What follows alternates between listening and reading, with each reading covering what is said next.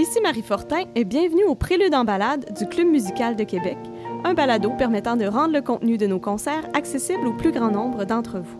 En compagnie du musicologue Benjamin René, nous aborderons dans cette émission l'histoire de la mélodie française en vue de l'invitation au voyage de Marie-Nicole Lemieux.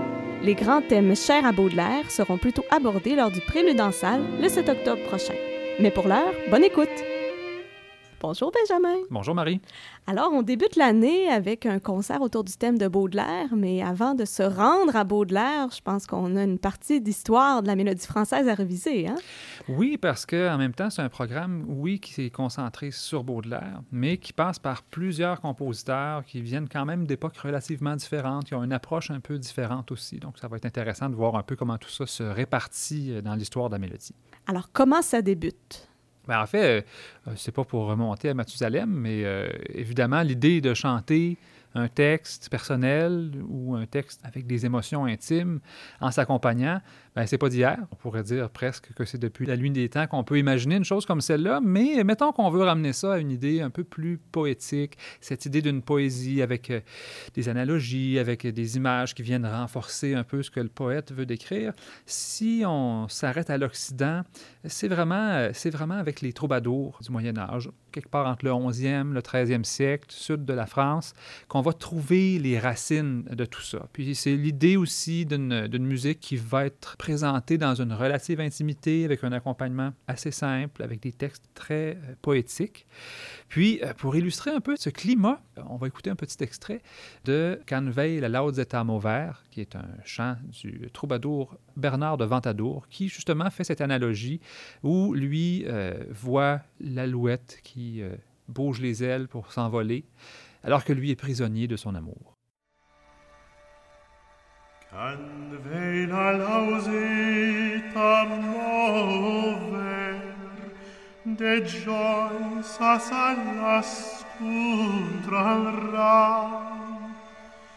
et soplites laes sagase per la dorsum cal cor li vai. Ai tan gran sen vea men vei de qui che io vea già Donc ici, c'était pas exactement la langue française qu'on avait à non, faire. Non, c'est ce qu'on appelle l'occitan, euh, le provençal, la langue d'oc. C'est une espèce d'ancêtre euh, du français, mais un mélange aussi avec des, restants de latin puis des langues latines qui ont donné l'espagnol, l'italien. Donc c'est assez éloigné finalement de notre, de notre langue française, mais la généalogie est clairement là. Donc c'est parmi les premières manifestations euh, qu'on rattache à la mélodie française. D'accord. Ces troubadours-là vont avoir beaucoup de retentissement. Ça va devenir quelque chose qui va se retrouver dans plusieurs cultures, dans plusieurs endroits, euh, dans le nord de la France, mais aussi en Allemagne, en Italie. Donc, on va retrouver quelque chose comme la musique des troubadours ailleurs. Euh, si on avance un peu dans le temps, euh, on va en particulier voir apparaître chez les Italiens ce qu'on appelle le madrigal. les Anglais en ont fait aussi. À la même époque, les Allemands avaient un équivalent à peu près euh, qui est le lied polyphonique. les Français avaient la, chanson aussi. Donc, on, est un peu dans les mêmes eaux. C'est les Italiens qui prennent le, le, lead, si on veut, pendant un certain temps et qui vont vraiment chercher beaucoup, beaucoup la fusion entre le sens du texte et sa mise en musique. Donc, créer des images musicales, ce qu'on va appeler des figuralismes ou des madrigalismes. Et là, on s'approche un petit peu de notre de, là vers où on s'en va, c'est-à-dire de créer des images avec la musique. Non seulement il y a des images dans le texte, mais il y, aura des images dans la musique aussi. On va écouter euh, un, extrait du madrigal euh, Moro Lasso de Gesualdo, qui est un compositeur assez célèbre de madrigaux italien qui justement euh, a des, atmosphères très très variées, très changeantes, parce que euh, on suit presque mot à mot le sens du texte, qui parle de mort, qui parle de celle qui pourrait sauver, celle qui représente la vie, et qui parle de la douleur du refus, dans, un, dans une séquence très courte finalement, où on a le côté très sombre de la mort, le côté beaucoup plus joyeux de cette espoir-là, puis le côté douloureux après avec des dissonances euh, par la suite. Donc, on se rapproche vraiment beaucoup du sens du texte.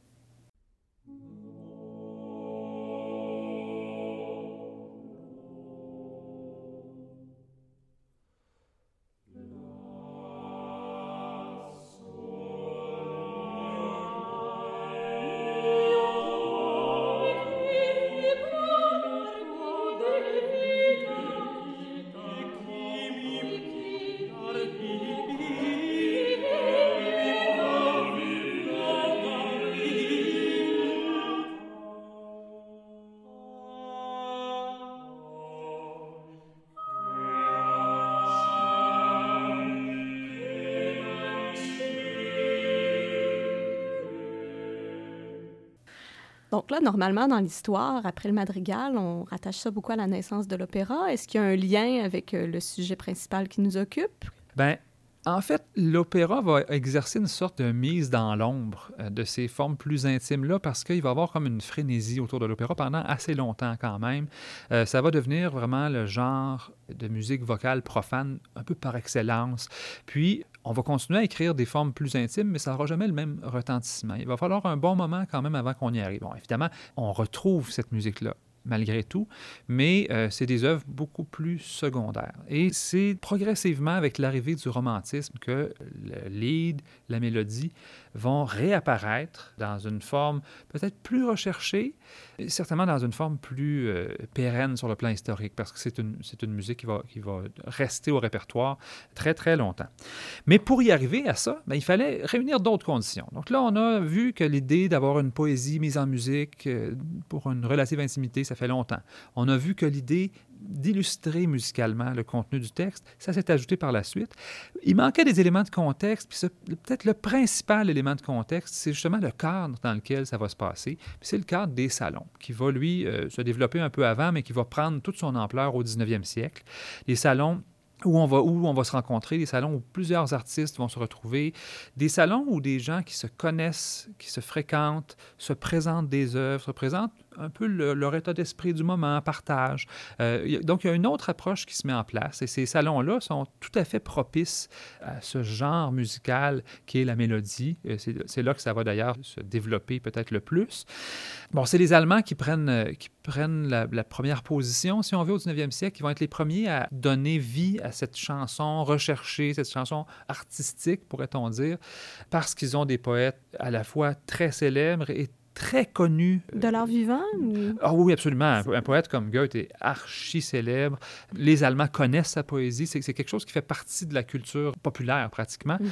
Donc là aussi, il y a une espèce de fond pour mettre en musique tout ça. Puis il y a le piano, euh, mine de rien quand même, qui est en train de prendre sa forme actuelle à peu près, avec sa palette sonore, avec sa palette dynamique, avec sa tessiture aussi. Le, registre est à peu près celui qu'on connaît aujourd'hui, euh, avec les pédales. Donc on a comme une possibilité de mise en scène sonore qui est nouvelle avec le piano du 19e siècle. Et c'est un peu les ingrédients, si on veut, tout ça, pour que ce genre-là vraiment prenne son envol au 19e. Comme si la poésie avait enfin trouvé son, son compagnon pour bien illustrer. Absolument, absolument. Bien Puis, bien entendu, bien entendu, le, grand maître de tout ça, c'est Franz Schubert, qui est à peu près universellement reconnu comme le maître du lead romantique, euh, qui arrive justement à tirer des textes, une signification, à, créer une espèce de décor musical qui permet vraiment de, suivre sa pensée, de suivre la pensée euh, du poème qui est mis en musique. ce qu'on peut découvrir aussi à cette époque-là qui est intéressant, c'est qu'il y a des multiples mises en musique déjà d'un même poème, et puis chaque compositeur montre ce qu'il comprend de ce poème-là. C'est quelque chose qu'on va retrouver également dans la mélodie française,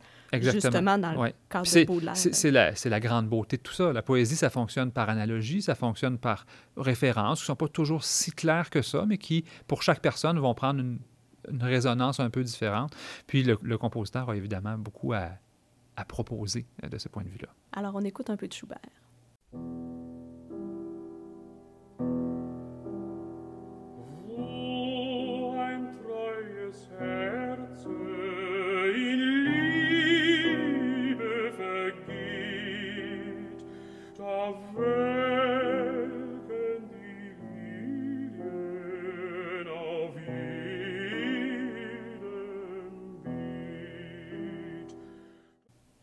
Donc, à la suite de Schubert, en France, comment est-ce que ça s'est transmis, cette, ce nouveau bagage qui a été acquis chez les Allemands? Bien, étonnamment, euh, c'est pas tant à la suite de Schubert que par Schubert lui-même. Puis, euh, en fait, c'est une pratique qu'on imagine difficilement aujourd'hui, qui était quand même très répandue à l'époque, c'est-à-dire que euh, c'est un ténor français qui s'appelle Adolphe Nourri, qui, dans les années disons, 1830, grosso modo, a énormément popularisé les leaders de Schubert mais en en présentant des versions traduites. Aujourd'hui, ça serait probablement euh, une espèce de sacrilège absolu, mais à l'époque, on ne s'enfargeait pas beaucoup dans ces détails-là. On présentait les opéras traduits, on présentait les leaders en traduction aussi. Euh, donc, ça permettait aux gens de, vraiment comprendre ce qui se chantait, puis tout ça. Il y avait certainement un avantage de ce côté-là, mais certainement, ça a aussi beaucoup popularisé tout ça. Et inévitablement, ça a donné envie aux compositeurs français de proposer des œuvres avec les grands poètes français. Euh, bon, évidemment, on va penser à Lamartine on va penser à Victor Hugo, on va penser à Théophile Gautier, qui vont être beaucoup, beaucoup euh, mis en musique. Euh, et on, va vraiment chercher à, mettre en valeur ce patrimoine-là. Ce qui crée une espèce de transformation de la musique vocale, de la musique de salon chantée de cette époque-là, parce que en fait, on part de toutes sortes de genres qui existaient, qui étaient souvent assez proches de la musique populaire en réalité, peut-être autant que de la musique classique ou savante, si on préfère ce terme-là. Euh, en particulier, ce qu'on appelait des romances, qui étaient souvent des chansons avec des textes un peu fleur bleue, une mélodie très accrocheuse. On n'est pas tout à fait dans le même esprit. Et on va voir, à partir de ces romances-là, se dégager une chanson un peu plus recherchée, un peu plus savante. Et on va tranquillement, disons, associer le terme de mélodie pour distinguer un peu les deux. Euh, il y a de ces romances-là qui ont connu une immense popularité, dont certaines qu'on connaît encore très bien aujourd'hui. On va en écouter une euh, dès maintenant. C'est un très célèbre exemple euh, composé par Jean-Paul Égide Martini euh, sur un texte de Florian en 1784.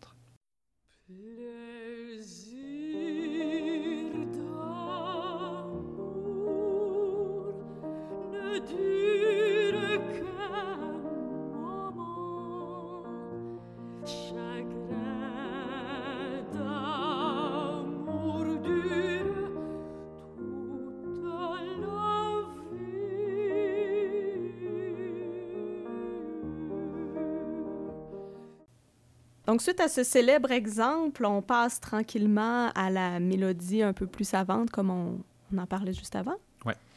Ben là, on va se retrouver au 19e siècle. On va se retrouver avec la première génération de compositeurs importants qui va travailler euh, sur la mélodie, qui va essayer des choses. On a parmi ces compositeurs-là euh, deux célèbres compositeurs d'opéra en réalité, qui vont aussi euh, tâter un peu de, la mélodie, qui sont Berlioz et Gounod. Euh, en fait, Berlioz est même celui qui va accoler le mot mélodie à ce genre-là, tout simplement parce qu'il avait choisi euh, des textes euh, en traduction, des textes de Thomas More. C'est Irish Melodies, que lui a simplement traduit directement par mélodie irlandaise. Et on a gardé le, terme qui a semblé justement apporter une espèce de distinction par rapport à la romance, par rapport à la chanson, avec quelque chose peut-être d'un peu plus, d'un peu plus recherché, justement. Pour ce qui est de Berlioz, évidemment, c'est un compositeur qui, euh, qui, est très inventif, qui est très audacieux de plein de façons aussi, ce qui fait que ça a donné, euh, ça des mélodies qui étaient peut-être un peu euh, déconcertantes pour le public, qui n'ont pas toujours eu le grand succès qu'elles auraient mérité en réalité, même si dans certains cas, c'est des œuvres qui ont été célèbres à leur époque. La captive sur un texte de Victor Hugo en est un assez bon exemple. Euh, d'un autre côté, on a Gounod qui, lui, va peut-être être un peu moins audacieux que Berlioz, mais a une espèce de naturel, de, fluidité, de, facilité d'invention mélodique qui va beaucoup le faire comparer à Schubert, qui avait cette, espèce d'aisance à composer des belles mélodies chantantes dont on se rappelle et tout ça. Donc, Gounod va avoir euh, finalement peut-être un peu plus de place dans le cœur de la population en général, mais ni l'un ni l'autre sont reconnus principalement pour leur mélodie. Si on pense à Berlioz, c'est pas ça qu'on pense en premier. Puis si on pense à Gounod, non plus. Justement, alors que les Berlioz, Gounod euh, étaient beaucoup plus actifs peut-être dans le monde de l'opéra, qui est immensément prestigieux dans la France de la deuxième moitié du 19e siècle, il y a des compositeurs qui, eux, vont peut-être mettre plus l'accent sur la mélodie, puis vouloir pas seulement en faire une espèce de genre un peu parallèle, mais donner ses lettres de noblesse à ce genre musical-là, qui est la mélodie française. Et parmi ces compositeurs-là, on trouve très certainement Gustave Charpentier, qui a composé plusieurs mélodies, certaines avec orchestre, justement, pour montrer l'ampleur de ce genre-là, pour montrer son importance d'une certaine façon. Euh, et on va le retrouver dans le programme du récital du 7 octobre avec quelques mises en musique euh, d'extraits tiré des Fleurs du Mal de Baudelaire. La musique, où euh, le poète euh, nous lance un cri du cœur, où il explique à quel point la musique lui permet de s'envoler, de se gonfler et de un peu euh, disparaître au-dessus du marasme de la vie de tous les jours. Et un autre texte aussi, La mort des amants, qui mélange d'une façon très savante une espèce de sensualité, voire d'érotisme avec la nostalgie. Donc, c'est vraiment euh, très baudelairien comme opposition, puis comme mélange entre la beauté et la, et la tristesse. Puis, dans cette époque où on cherche à donner un certain lustre à la mélodie, puis à lui donner un certain prestige, bien, il y a des très grands compositeurs qui ne sont pas connus principalement pour ça, mais qui vont, euh, qui vont justement aller du côté de la mélodie en français, ce qui, est, assez étonnant, ce qui nous montre aussi à quel point c'est encore une langue qui était une langue de l'élite culturelle européenne à l'époque. Mais on trouve des mélodies françaises aussi bien de Donizetti, le compositeur d'opéra italien, que de Liszt ou Wagner, euh, qui ne sont pas euh, principalement connus pour ce type de répertoire-là. Et puis là, tranquillement, on va se diriger vers euh, la mélodie romantique. Est-ce qu'on remarque à un certain stade que la mélodie, finalement, a fini par se dissocier de, du lead allemand? Est-ce que au début, c'était une espèce de reprise, mais là, est-ce que maintenant, ça, prend vraiment son envol par soi-même? Bien, c'est sûr que dans la deuxième moitié euh, du 19e siècle, il y a aussi une montée de nationalisme. Disons que les Allemands et les Français vivent une passe difficile, on pourrait dire. Euh, ce qui fait que beaucoup de compositeurs français vont chercher à mettre de l'avant certaines spécificités françaises, bon, euh, une coloration dans l'harmonie, peut-être par rapport au texte aussi une prosodie, c'est-à-dire une façon de déclamer le texte dans la musique, qui est peut-être un peu plus libre, qui ressemble peut-être un peu plus à la poésie euh, française de cette époque-là. Donc, on, développe quand même des visions un peu, un peu différentes à cette époque-là, euh, effectivement. Sinon, ben, on a euh, certains compositeurs célèbres qui vont apparaître et qui, là, tout à coup, sont vraiment beaucoup plus reconnus pour leur mélodie. Ça devient un élément important de leur contribution. C'est peut-être moins le cas de Bizet, qui lance un peu cette voie-là de la mélodie romantique française, mais c'est certainement le cas d'Henri Duparc et d'Ernest Chausson, qui sont peut-être principalement reconnus comme des grands compositeurs de mélodie. Dans les deux cas, on a des œuvres de ces, euh, compositeurs-là qui sont au programme. Pour Duparc, deux textes assez célèbres de Baudelaire, dont le deuxième qui est archi célèbre, on peut dire même, La vie antérieure et L'invitation au voyage, qui donne son titre à tout le récital, qui est peut-être le morceau qu'on va retenir s'il y en a un, si on en étudie un dans le cours de littérature qu'on fait quand on étudie au cégep ou qu'on étudie ailleurs. Ça va probablement être ce texte-là.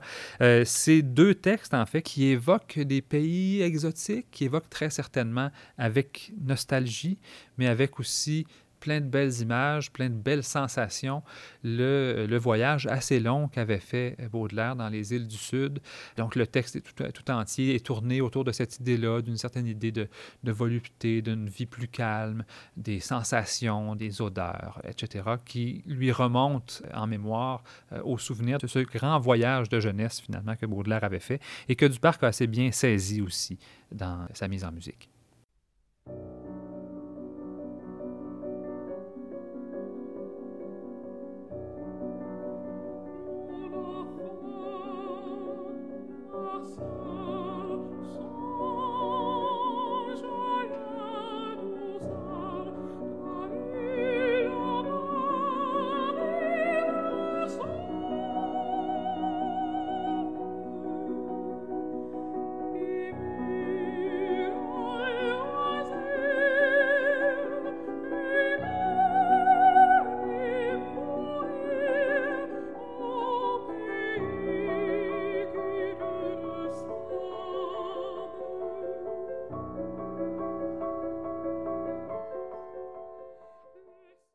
Alors, Duparc a laissé très peu d'œuvres, mais on ne s'étonne pas que les quelques-unes qu'il a laissées, dont celle-là, est passée à la postérité. Absolument.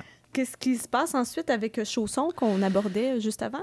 Bien, avec Chausson, on a ici un texte qui va être présenté qui est l'Albatros, qui est aussi quand même assez, euh, assez souvent repris, puis qui est un texte, je pense, très émouvant parce que, en fait, si on lit au premier degré, c'est euh, on raconte que les pêcheurs attrapent des albatros, des grands oiseaux, puis qu'ils ils les font descendre euh, sur leur bateau.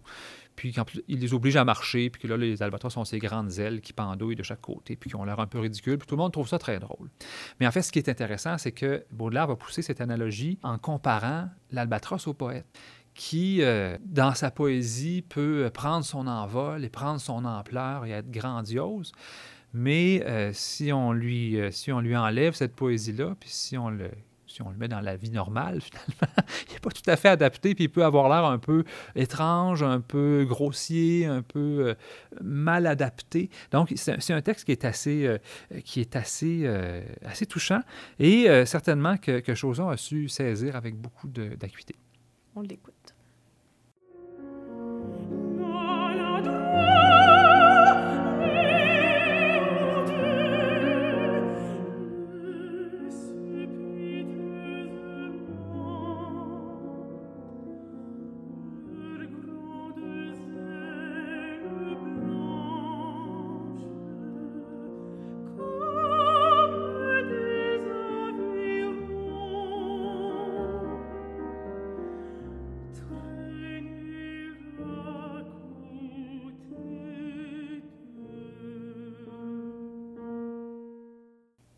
Avec le tournant du siècle, bon, Paris est une, euh, la France, mais Paris est une capitale euh, qui brille de mille feux au tournant du 20e siècle. Et euh, il, y a, il, y a, un compositeur qui va apparaître, qui lui aussi est un grand compositeur de mélodies dont on, dont on entend régulièrement les œuvres dans le répertoire, c'est Gabriel Fauré. Euh, Gabriel Fauré qui arrive là tout à coup, peut-être encore plus clairement avec une, approche française. On entend une musique différente. Ça ressemble de moins en moins à la musique qu'on entendrait dans un autre pays, en Allemagne par exemple, sur le plan harmonique, sur le plan de la, construction des phrases, sur le plan. Donc il y a une espèce de, finesse, une espèce de, côté recherché aussi que Fauré va mettre de l'avant. Une sensibilité au texte, une capacité à faire naître des images musicales. Donc vraiment, on, sent que euh, est à l'aise dans ce corpus-là.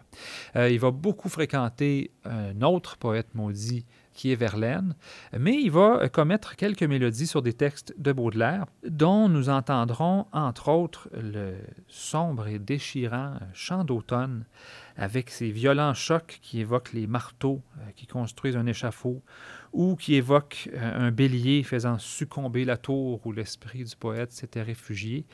Euh, donc c'est un, un texte qui est extrêmement, extrêmement touchant aussi, puis dans une mise en musique qui est peut-être plus dramatique que ce qu'on attend généralement chez Forêt.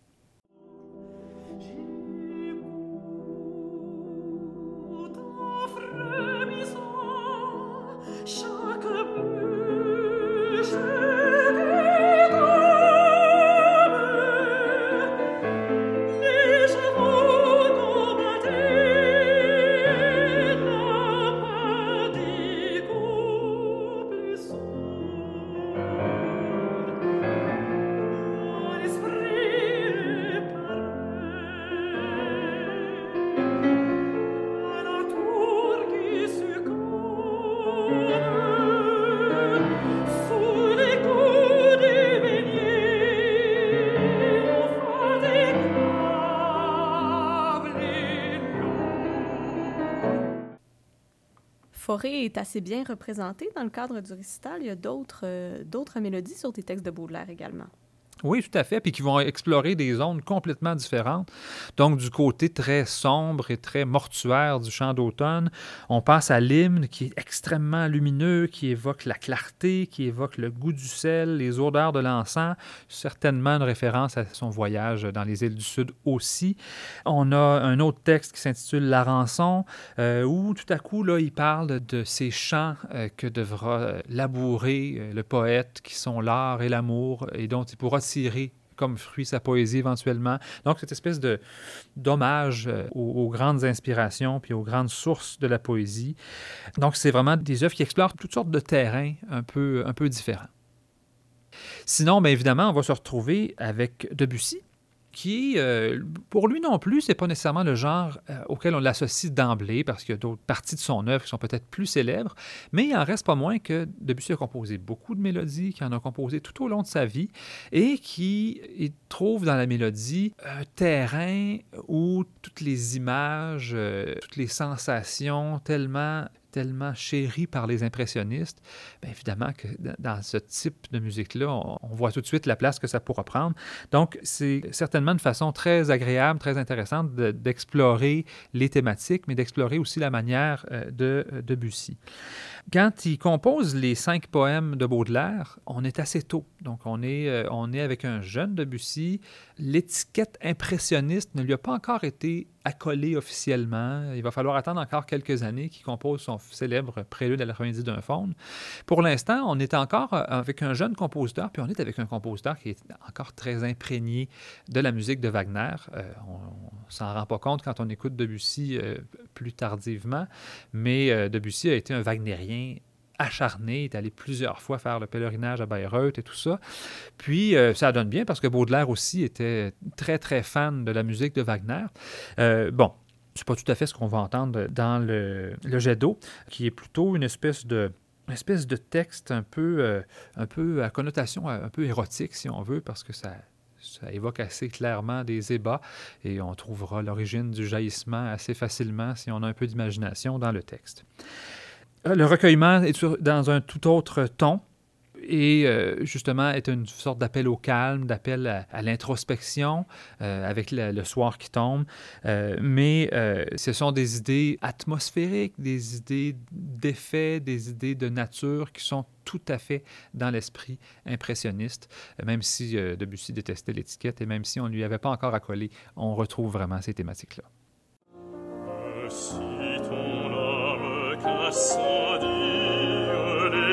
celebrate.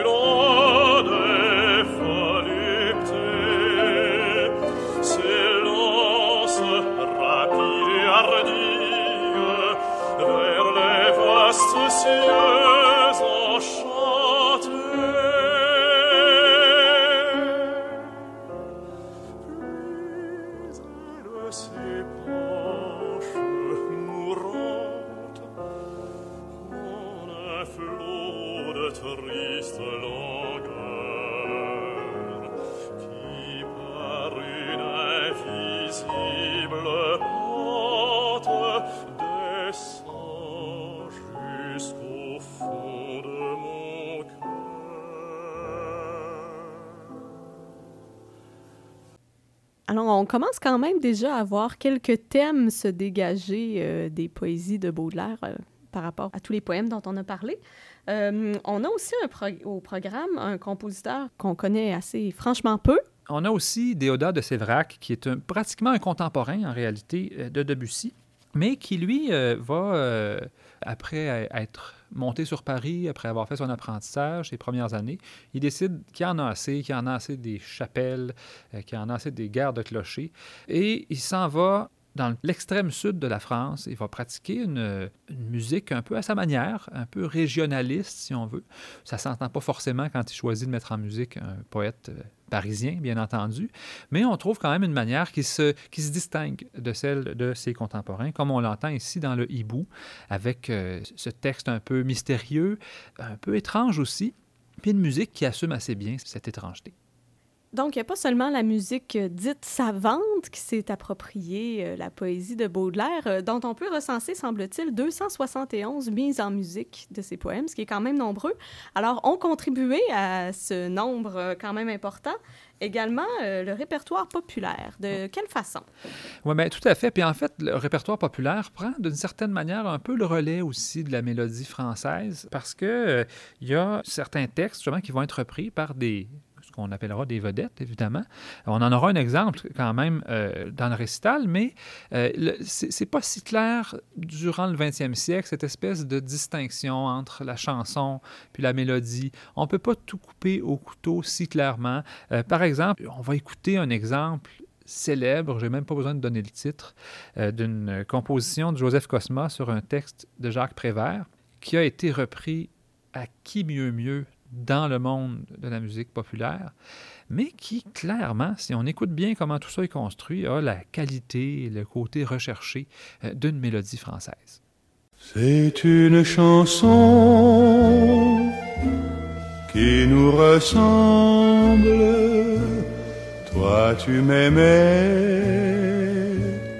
et je t'aimais Nous vivions tous les deux ensemble, toi qui m'aimais, moi qui t'aimais, mais la vie sépare ceux qui s'aiment tout doucement. Pour ce qui est de Baudelaire, évidemment, lui aussi va euh, assez régulièrement inspirer euh, des compositeurs, interprètes euh, plus modernes. on peut penser, comme on l'entendra, à la chanson Le flacon de Ferré. Là aussi, c'est tout construit sur la nostalgie, sur les, souvenirs, sur l'idée que des flacons dégageant une odeur font revivre euh, toute une époque.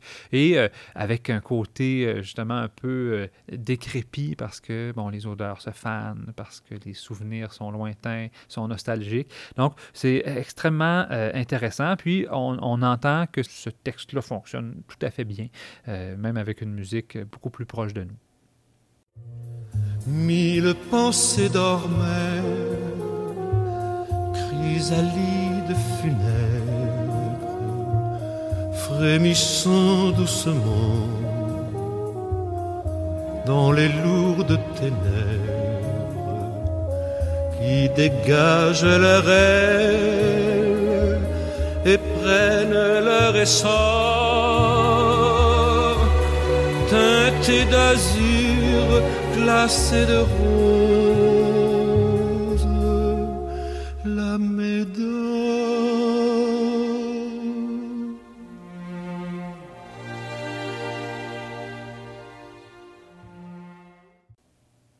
voit dans le cadre d'un poème comme celui-là, justement, la façon dont Baudelaire aime euh, rattacher des sensations et des sens à, aux idées qu'il exprime? Oui, euh, c'est une de ses idées maîtresses euh, d'une certaine façon, cette idée de correspondance. Correspondance entre les odeurs, entre les couleurs, entre les saveurs, les sonorités et les mots. Euh, donc, lui, il voyait tout ça. On, on, et, les on le, et, les souvenirs. On lit dans, ses, dans sa poésie très clairement tout ça, à, à, presque toujours. C'est un, une espèce de constante. Puis, ça rend d'autant plus intéressant d'écouter comment la musique vient ajouter un sens à l'expérience, parce que là, c'est pas un sens qui est simplement en, évoqué, c'est un sens qui va être mis de l'avant concrètement. Puis, pour la suite de l'histoire de la mélodie, évidemment, ce qu'on retrouve, c'est que euh, c'est pas dans la musique savante tout à fait que ça va se trouver, parce que euh, si on avance dans la musique française, c'est pas certain que la musique vocale de Boulez, par exemple, soit tout à fait dans le sillage de la mélodie française ou que ce soit... Euh, que un véhicule pour... Certaines poésies? Oui, ben, ça en est un, mais c'est, c'est, ça n'aura pas du tout la même connotation populaire malgré tout. Parce que même mm. si c'est des chansons qui sont recherchées, c'est quelque chose qui, bon, que les gens écoutaient, qui traversait un peu les, les, les, couches sociales, puis qui pouvait être apprécié un peu par tout le monde. Pas certain là, que le marteau 100 mètres de Boulez corresponde bien à cette idée-là.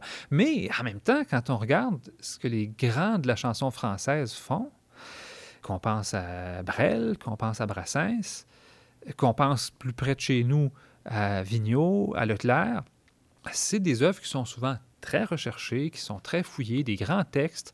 Donc, euh, il y a une espèce de, transfert qui s'est fait, puis on peut certainement dire que la mélodie française et la chanson plus euh, contemporaine ont un lien de parenté qui est euh, tout à fait évident, puis que la mélodie ne s'est pas éteinte avec l'apparition de l'enregistrement, puis peut-être la domination d'une forme un peu plus populaire. C'est simplement que ça s'est un peu transformé. Alors l'histoire de la mélodie française se poursuit. Certainement. C'était les Préludes en balade du Club musical de Québec. Merci à Benjamin René, musicologue, et à l'indispensable collaboration de Radio Classique Québec 92,7. Pour en apprendre davantage sur les thèmes chers à Baudelaire et les échos qu'il trouve dans la musique de ses textes, retrouvez-nous pour le Prélude au concert à 19h le 7 octobre prochain. Pour suivre nos futurs épisodes, vous pouvez plutôt vous référer à la zone audio du site internet du Club musical ou vous abonner à nos balados diffusion sur votre plateforme préférée. Ici Marie Fortin, je vous donne rendez-vous au Palais Montcalm le 7 octobre avec Marie-Nicole Lemieux. À bientôt!